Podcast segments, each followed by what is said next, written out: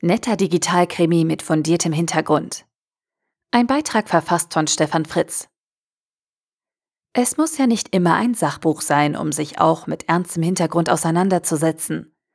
Stromversorgung, Kraftwerkssteuerung, Abruf von Nachrichten, Musik und Filmen über das Internet bis hin zu Telefonie und Remote-Arbeitsplatz. Der Einsatz verteilter Technologien bietet uns sinnvolle und ressourcenschonende Konzepte macht uns aber zugleich angreifbar gegenüber Sabotage, weil bei Störungen nichts mehr läuft. Wir fordern strenge Sicherheit zum Schutz unserer digitalen Infrastruktur und zucken zusammen, wenn uns bewusst wird, dass automatisierte Datenerfassung auch unsere privaten Bereiche berührt. Wie viel Überwachung brauchen wir, um unsere Gesellschaft zu schützen, und wann droht sie sich gegen uns Menschen zu richten?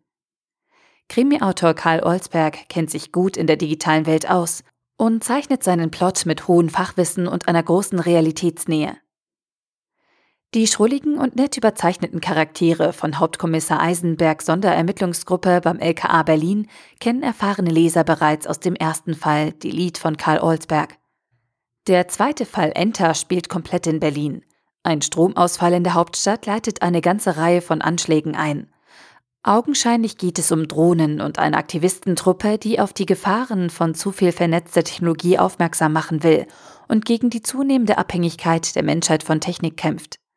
Aber es geht auch um illegale Überwachung, Internetterror, Datenschutz, die Rolle des Staates und um die Art von Technik, die unsere Gesellschaft heute schon massiv beeinflusst.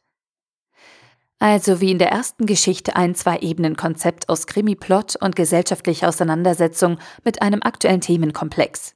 Für mich persönlich nicht ganz so faszinierend wie der erste Fall der Sonderermittler, weil die Dimensionen des Technologiemissbrauchs spätestens seit Snowden allen, die nicht aktiv weghören, halbwegs klar sein sollten. Die Geschichte ist aber auf jeden Fall spannend und lässt sich flüssig lesen, und ich finde es gut, dass das dunkle Thema der IT- und Machtwelt mit einem solchen Thriller weitere Verbreitung findet und den Menschen bewusst macht, dass es unsere Aufgabe ist, diese neue Welt mitzugestalten. Die Expertise von Karl Olsberg in den Bereichen IT und künstliche Intelligenz kommt auch in diesem Band klar rüber und macht Spaß. Von mir gibt es für Enter nach Delete eine klare Leseempfehlung und ich bin gespannt auf den nächsten Fall.